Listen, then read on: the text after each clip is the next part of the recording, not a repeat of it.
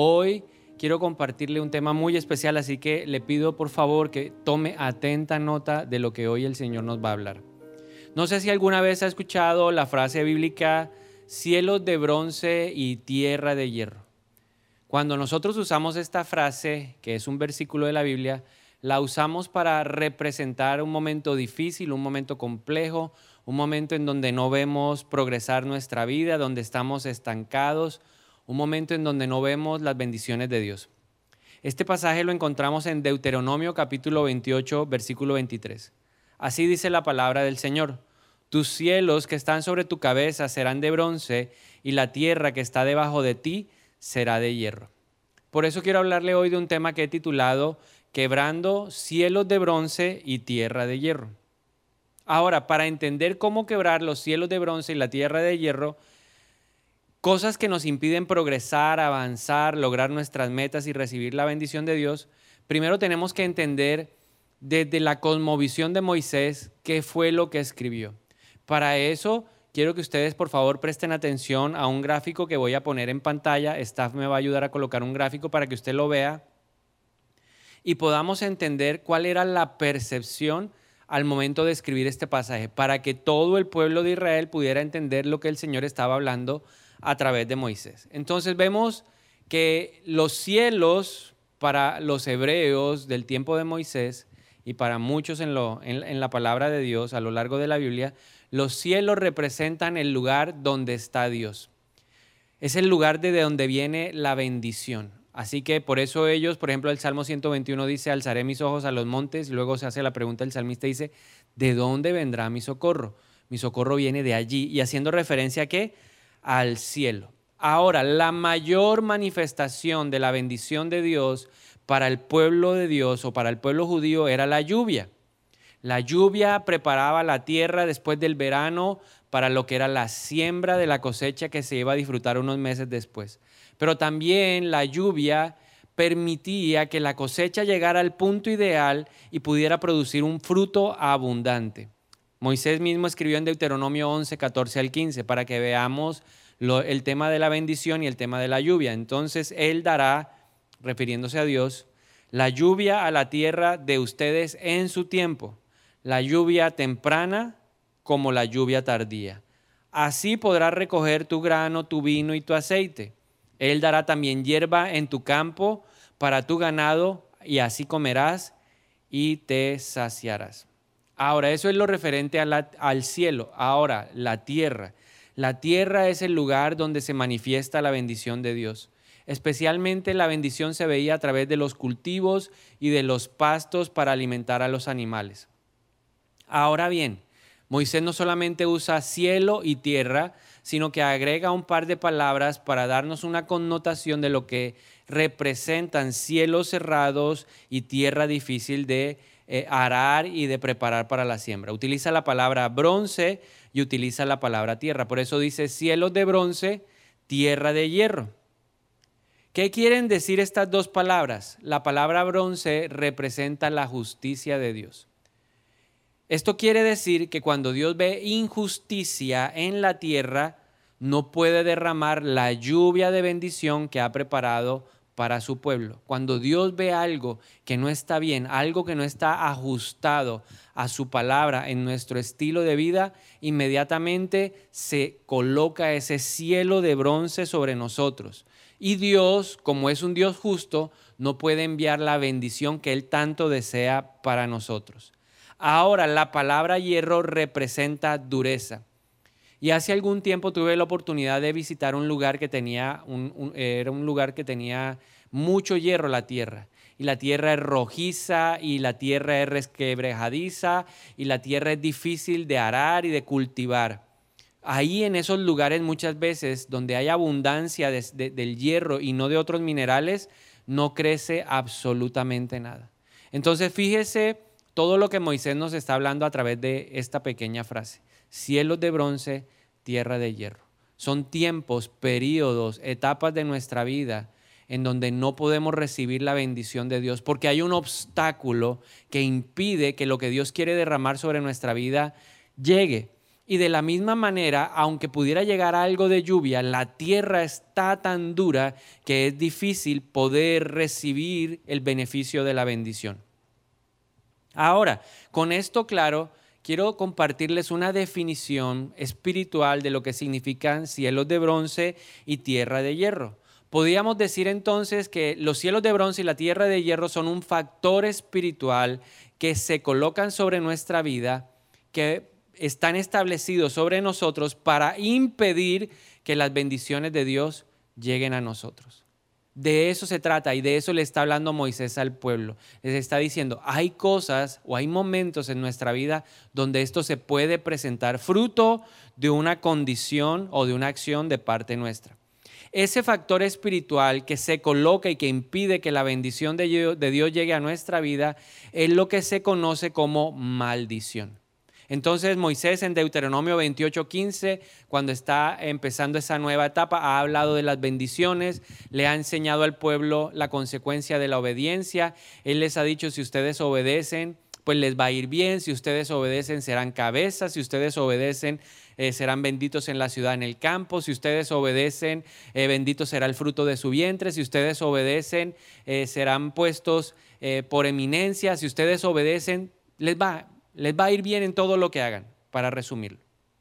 Pero en Deuteronomio 28:15, él dice, pero si no escuchas la voz del Señor tu Dios, a fin de procurar poner por obra todos sus mandamientos y sus estatutos que yo te mando hoy, todas estas maldiciones vendrán sobre ti y te alcanzarán. Entonces empieza a hablar y a decir, ya no serás cabeza, serás cola. La cabeza puede tomar decisiones, la cola siempre será arrastrada. Y así a veces, no sé si le ha pasado en algún momento de su vida o tal vez le está pasando en este tiempo, usted se siente que va por la vida siendo arrastrado. Eso puede tener como causa una maldición o maldiciones que están operando sobre su vida. Algo muy importante que debemos tener presente. Dios sí quiere bendecirnos, pero a veces no puede hacerlo porque hay un escudo que está sobre nuestra vida que impide que recibamos la lluvia de bendición que Él ha preparado para nosotros. Tercera de Juan capítulo 1 versículo 2 dice, Amado, mi oración es que seas prosperado en todas las cosas y que tengas salud, así como prospera tu alma.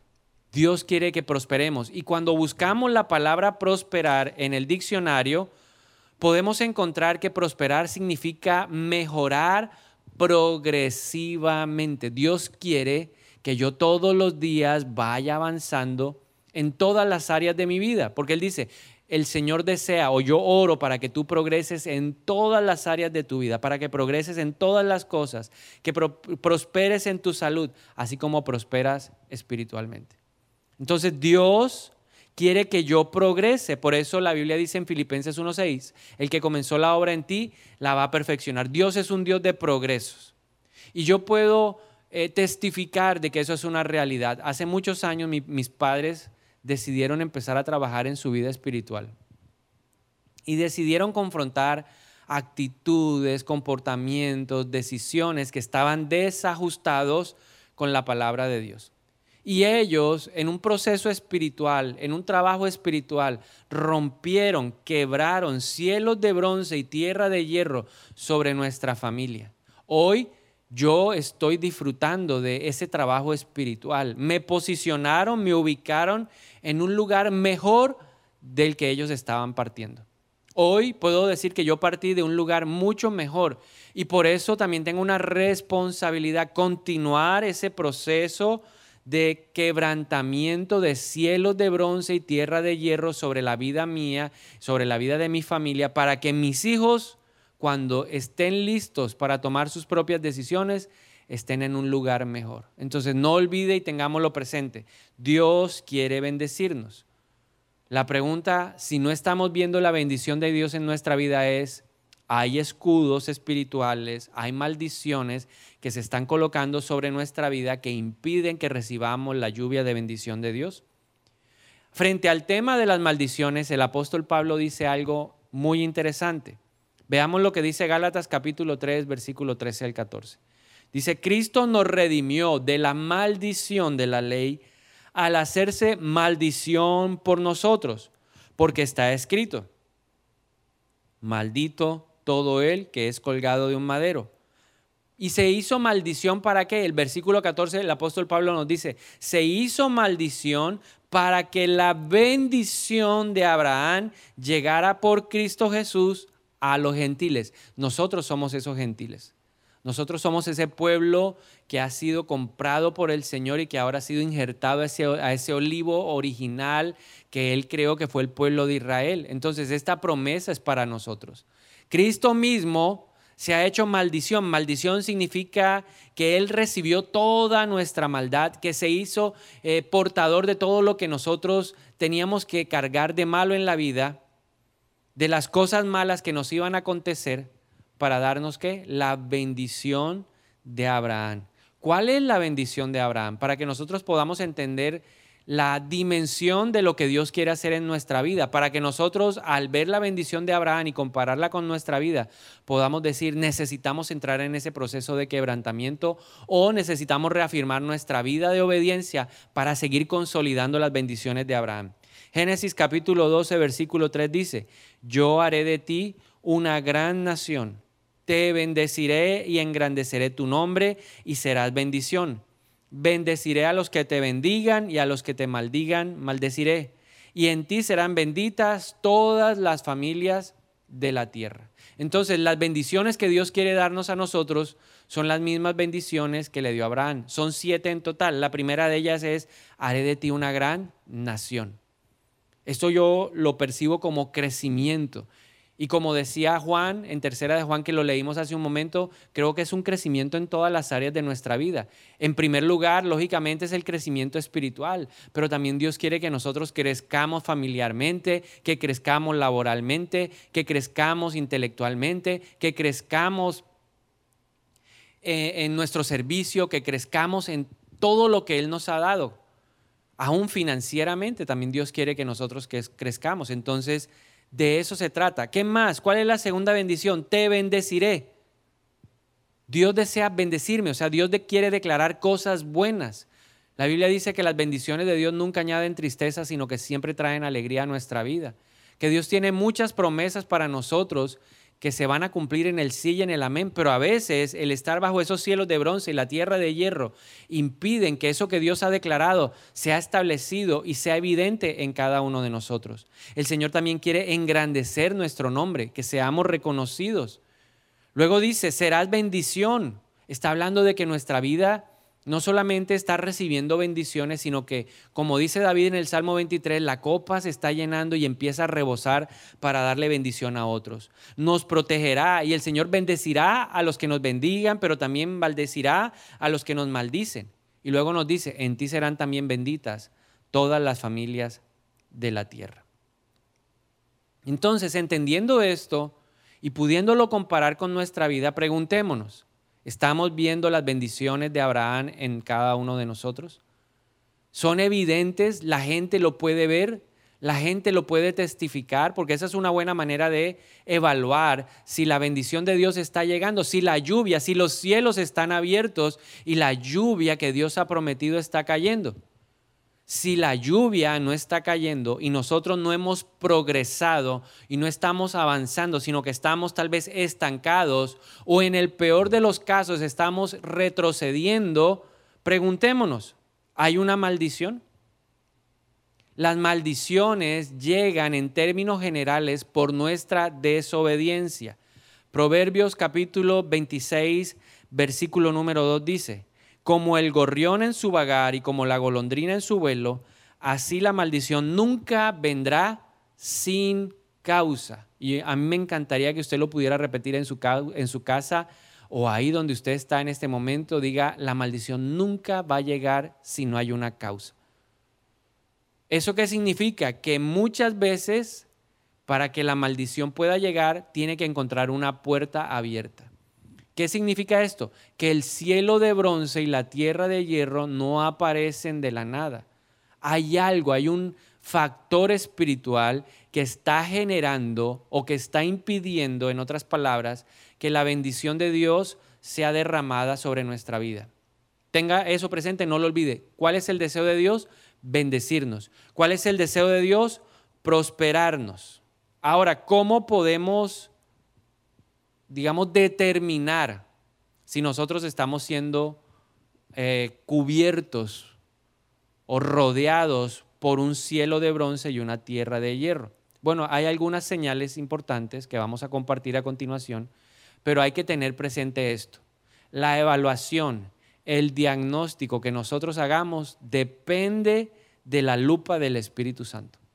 No siempre el hecho de que no progresemos, el hecho de que no avancemos, el hecho de que no estemos viendo las bendiciones de Dios son necesariamente una maldición. Muchas veces sí están causadas por ellas, pero como vamos a ver a continuación, a veces son también producto de nuestras malas decisiones en nuestra vida. Entonces veamos algunas señales que nos permiten identificar si hay una maldición operando en nuestra vida, si hay una, un agente espiritual que está impidiendo que Dios derrame su bendición y que coloque ese cielo de bronce y tierra de hierro. La primera son enfermedades genéticas o generacionales. Estas son enfermedades que han afligido a lo largo del tiempo a nuestra familia. Cuando pensaba en este tema y recordaba que las enfermedades generacionales son una, un factor que pueden evidenciar en nuestra vida una maldición. Recordé la historia de un hombre que era pastor de mi papá y de mi mamá. Él es un hombre, porque aún vive, es un hombre que ama a Dios con un corazón tremendo, es un hombre de una intercesión muy especial.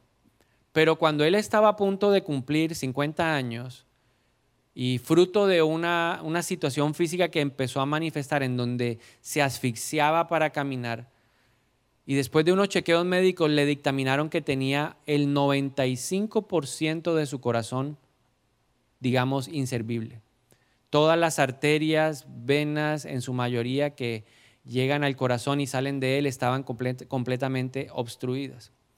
Entonces, eh, le dijeron que tenían que hacer una operación a corazón abierto y eso fue 20, 25 años atrás en donde de pronto la tecnología no está como hoy en día. Era una operación extremadamente, sigue siéndolo, pero era una operación aún muchísimo más extremadamente peligrosa.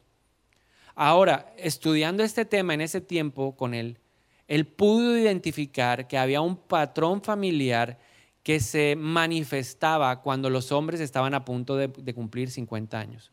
Su papá había muerto de un infarto antes de cumplir los 50. Así de la misma manera, su abuelo había muerto también antes de los 50 producto de un ataque al corazón. Sus hermanos ya habían tenido infartos antes de cumplir los 50 y él era el siguiente en la lista. Entonces, estos hechos que habían afligido a su familia le permitieron a él determinar que lo que estaba operando en su vida y en la vida de su familia era una maldición generacional que traía una enfermedad. Eso en primer lugar. En segundo lugar, la segunda señal son enfermedades mentales que también han afligido a la familia por generaciones. Entonces vemos familias en donde el abuelo tuvo Alzheimer, el papá tuvo Alzheimer y hay una gran probabilidad de que la siguiente generación y las siguientes generaciones sigan sufriendo de Alzheimer o de demencia o de maníaco-depresión. Son enfermedades que se manifiestan en diferentes miembros de la familia y eso nos permite también establecer a través de la lupa del Espíritu Santo, lógicamente, que puede ser una maldición que está operando. La tercera señal, la desintegración y la destrucción familiar. Entonces en las familias son evidentes los divorcios, son evidentes las infidelidades que ocurren una y otra vez en las diferentes generaciones, en la generación de los padres, en la generación de los abuelos, en la generación de los bisabuelos, aún en la propia generación en la que uno está.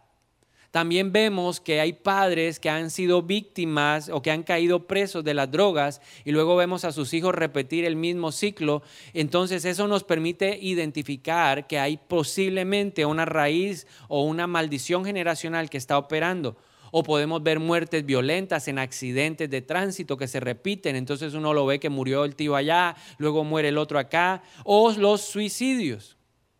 Y aquí hay algo que el Espíritu Santo me llamó la atención dentro de lo que es la desintegración y la destrucción familiar. Para todos aquellos que de pronto lo están viviendo, ser hijo ilegítimo. Deuteronomio capítulo 23, versículo número 2 dice, no se admitirá en la asamblea del Señor a ningún hijo ilegítimo ni a sus descendientes hasta la décima generación. Ese no es el plan de Dios. El plan de Dios es que la familia bajo el pacto matrimonial se pueda desarrollar. Entonces vemos familias que repiten el mismo ciclo.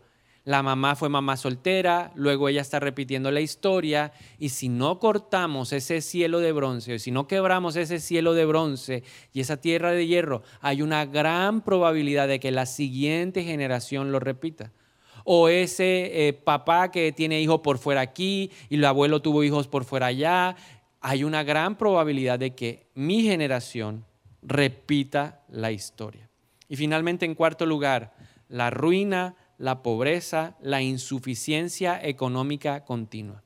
Son señales de una maldición. Esto viene por despilfarrar, porque hemos recibido dineros que vienen de sangre, narcotráfico, dineros ilícitos que vienen de sobornos, de compras, de cosas que no, del contrabando, por ejemplo, y aún de robarle a Dios. Entonces, como decía Proverbios 26, 2, la maldición nunca llegará a quien iba dirigida. O como dice la reina Valera, la maldición nunca vendrá sin causa. Entonces veamos cuáles son las causas que pueden hacer que esa influencia espiritual se establezca y que impida que la bendición de Dios llegue a nuestra vida. Número uno, le voy a compartir 11 causas, 11 puertas abiertas que debemos cerrar. Puerta número uno, no perdonar. La Biblia dice en Hebreos capítulo 12, que cuando no perdonamos la gracia, el favor de Dios, se quita de nuestra vida. Entonces, mucho cuidado. Tenemos que aprender a ser que rápidos para perdonar, lentos para enojarnos. Tenemos que examinar y pedirle al Señor que examine el corazón para que no hayan raíces amargas. La falta de perdón hace que los cielos de bronce y la tierra de hierro se establezcan en nuestra vida. Y hay un segundo punto que está ligado con el primero, el rechazo que no se ha tratado, el rechazo que no se ha solucionado a través del perdón. Todos en la vida vamos a ser rechazados. Pero ¿qué es lo importante? Aprender a lidiar con el rechazo. Y la mejor manera de solucionar este tema es a través del perdón. La tercera puerta abierta es participación activa o pasiva en prácticas ocultistas. Porque a veces no somos conscientes del efecto espiritual de una práctica que se, eh, se, hace frente a nosotros. Tal vez nosotros somos los promotores, tal vez nosotros somos los que gestamos la acción, pero muchas veces somos simplemente espectadores. Eso me lo enseñó a mí el Señor cuando yo estaba prestando el servicio militar. Una noche llegué al alojamiento y mis compañeros estaban jugando la Ouija. Yo lo único que hice fue acercarme y ser un observador. Pero el Espíritu Santo tiempo después me enseñó, me dijo, eso también se convierte en una participación. Aunque sea pasiva, tú también estuviste presente y la influencia espiritual que había en el lugar también empezó a operar en ti. Entonces, ojo con la participación en prácticas ocultistas. La cuarta puerta abierta es la idolatría. La quinta puerta abierta es la posesión de objetos prohibidos por la Biblia y que normalmente están en nuestra casa. ¿Qué es lo que pasa con un objeto? Un objeto le da autoridad al enemigo de venir a nuestra casa y establecer ese cielo de bronce. Entonces tenemos que ver qué cosas en nuestra casa no le agradan a Dios o están prohibidos por el Señor. Puerta número 6, no diezmar. Puerta número 7, juramentos en sociedades secretas como la masonería. Ahí se hacen pactos, se establecen promesas, se hacen votos que luego el enemigo va a usar en contra nuestra para establecer cielos de bronce y tierra de hierro. Número 8, y creo que es la puerta más grande que muchos tenemos en nuestra vida, las iniquidades. Hace unas semanas unas semanas atrás hablamos de este tema con profundidad, así que usted lo puede ver en nuestro canal de YouTube sobre cómo arrancar esa raíz de iniquidad.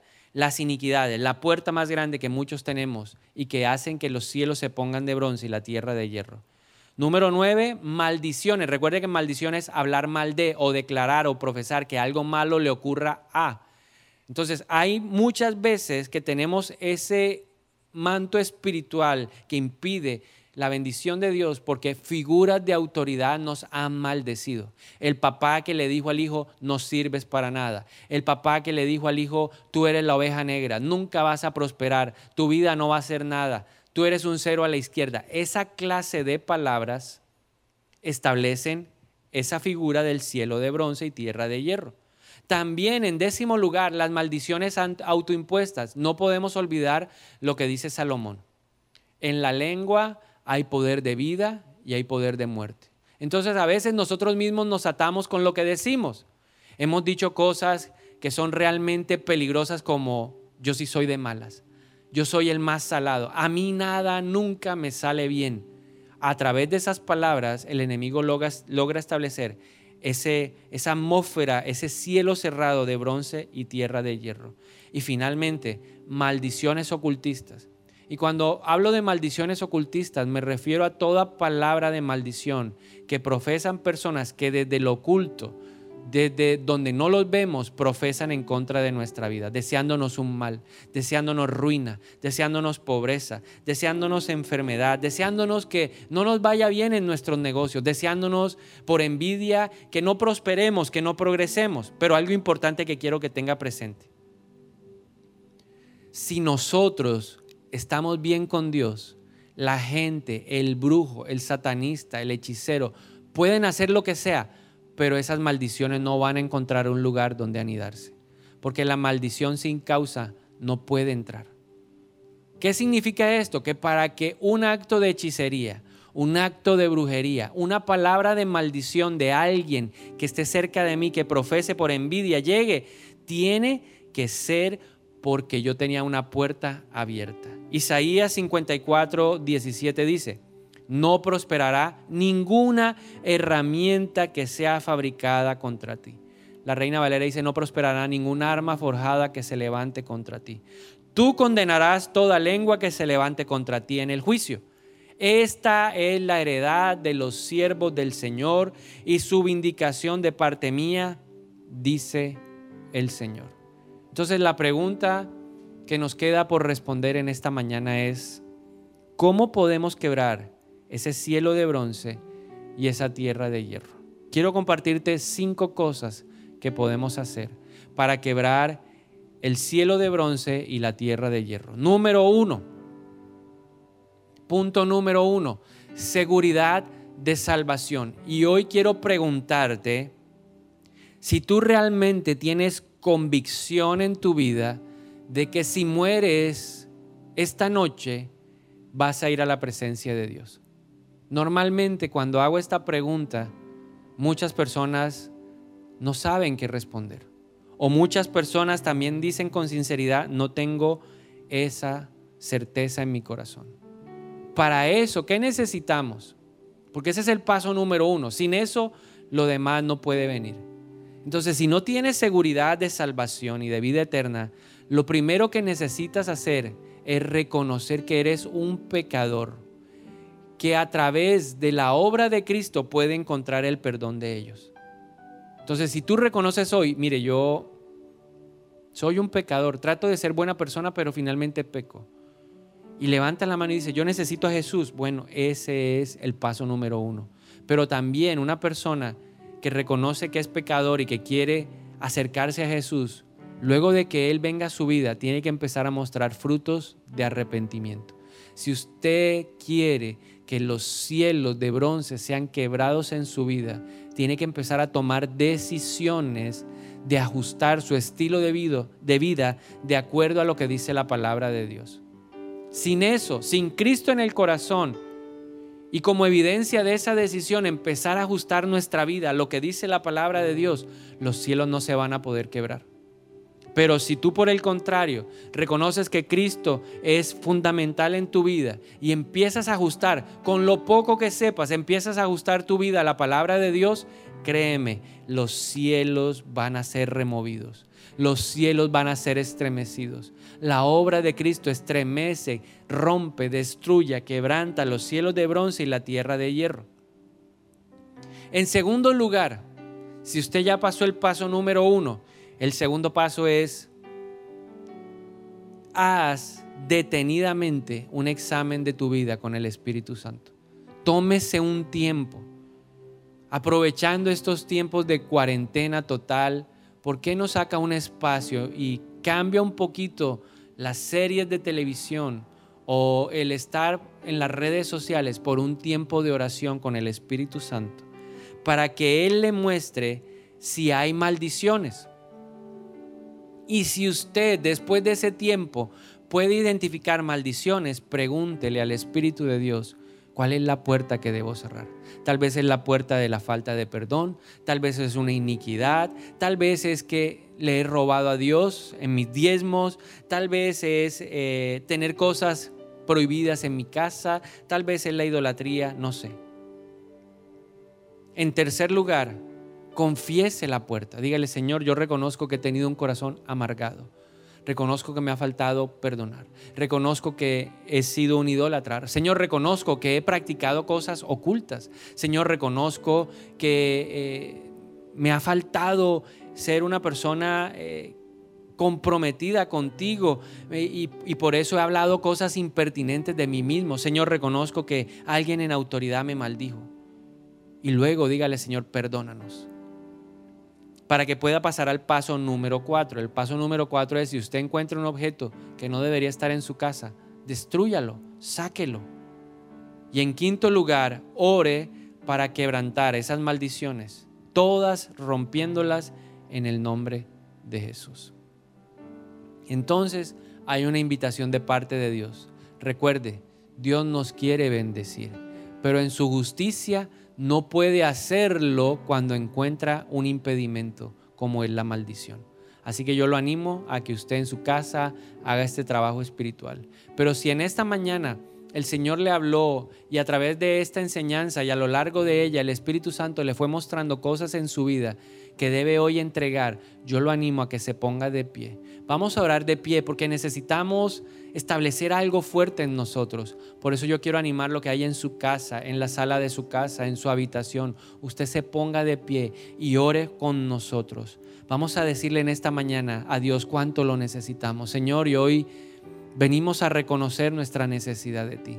Venimos a reconocer la necesidad del Espíritu Santo.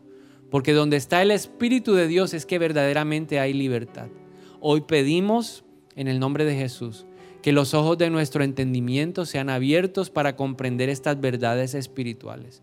Y si tú lo has hecho en esta mañana, hoy venimos en primer lugar a confesar que necesitamos a Jesús. Si tú no lo habías hecho, si tú no estabas seguro, vamos a hacer una oración juntos diciéndole, Jesús, hoy con convicción de corazón te digo, te necesito. Yo quiero estar contigo la eternidad. Por eso Hoy abro mi corazón reconociendo como pecador que separado de ti yo nada puedo hacer. Ven a mi vida como Señor y Salvador personal. Yo quiero que eso que tú conquistaste en la cruz venga a mi vida. Que te hiciste maldición para que yo pudiera recibir la bendición de Abraham. Te pido que hagas de mí la persona que tú quieres que yo sea.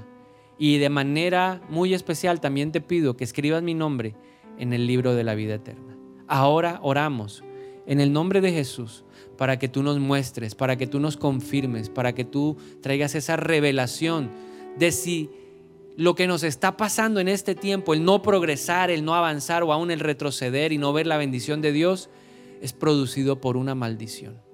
Si una de ellas está operando, yo te pido que hoy me lo reveles, Señor. Y hoy venimos a pedir especialmente perdón por nuestros pecados pero también por los pecados de nuestros antepasados, que han estado ahí, Señor, generando ese cielo de bronce y esa tierra de hierro. Te pedimos perdón por la idolatría, te pedimos perdón por la hechicería, por la brujería, por cualquier práctica ocultista. En el nombre de Jesús te pedimos perdón porque hemos albergado la falta de perdón en nuestro corazón, porque hemos hablado cosas imprudentes y nos hemos atado con nuestras palabras, porque aún nuestros papás en su ignorancia o nuestros abuelos o esa figura de autoridad nos ató, estableciendo ese cielo de bronce y esa tierra de hierro. En el nombre de Jesús.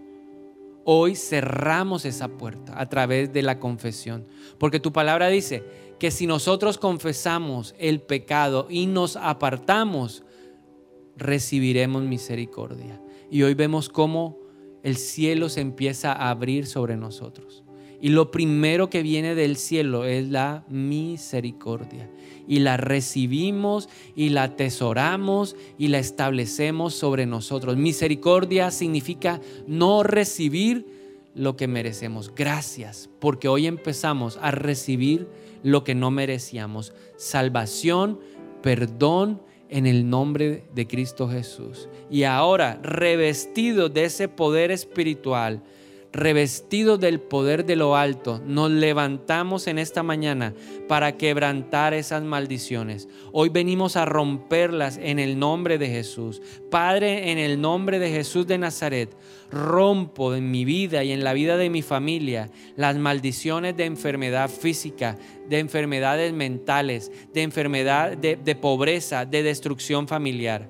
Hoy me libero de todo lazo satánico que haya podido venir a mi vida a través de las diferentes prácticas pecaminosas en las que he andado o en las que anduvo mi familia.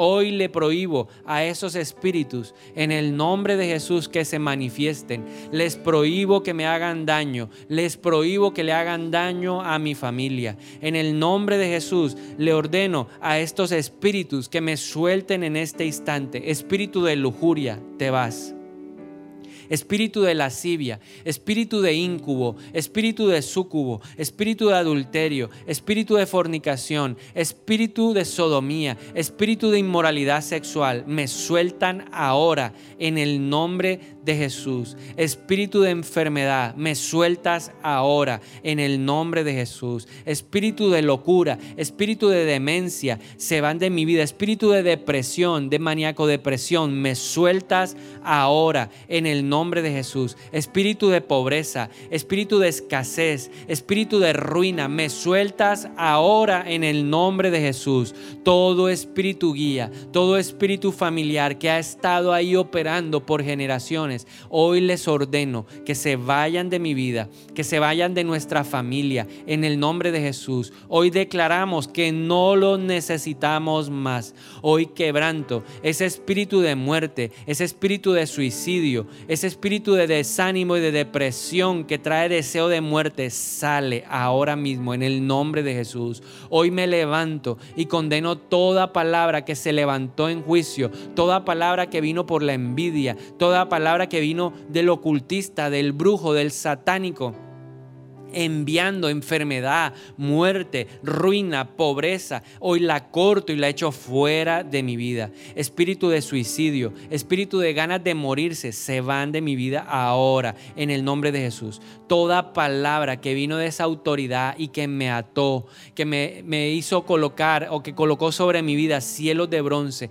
yo las declaro sin autoridad. Como dice la Biblia, condeno, declaro, anulo, cancelo esas palabras y el efecto en el mundo espiritual de lo que fue establecido, de lo que fue decretado, que yo no servía, que yo era el ovejo negro de la familia, que yo era un, un vago, que era un inservible, que, que no era un, era un bueno para nada. Hoy esas palabras en el mundo espiritual dejan de tener efecto en el nombre de Cristo Jesús, en la autoridad de Cristo toda palabra que vino de esa persona que me odiaba, deseándome accidente, destrucción de mi matrimonio, muerte, enfermedad, terribles enfermedades, pobreza, quedan sin autoridad, sin poder en el nombre de Jesús. Y hoy decidimos perdonar a todos aquellos que nos desearon el mal, porque la Biblia dice, paga el mal con bien. Yo decido perdonar hoy y decidimos cerrar las puertas abiertas y declaramos que ahora estamos preparados para recibir la lluvia de bendición. Y ahí en su casa, ahí en Armenia, yo le animo a que usted levante sus manos y empiece a ver el cielo abierto. Declárelo, yo ahora puedo ver el trono de Dios, podemos ver los cielos, podemos empezar a sentir la lluvia. Yo empiezo a sentir la lluvia temprana, la lluvia tardía que viene de Dios. Declárelo a través de esta canción. Acompáñenos a adorar en el nombre de Jesús.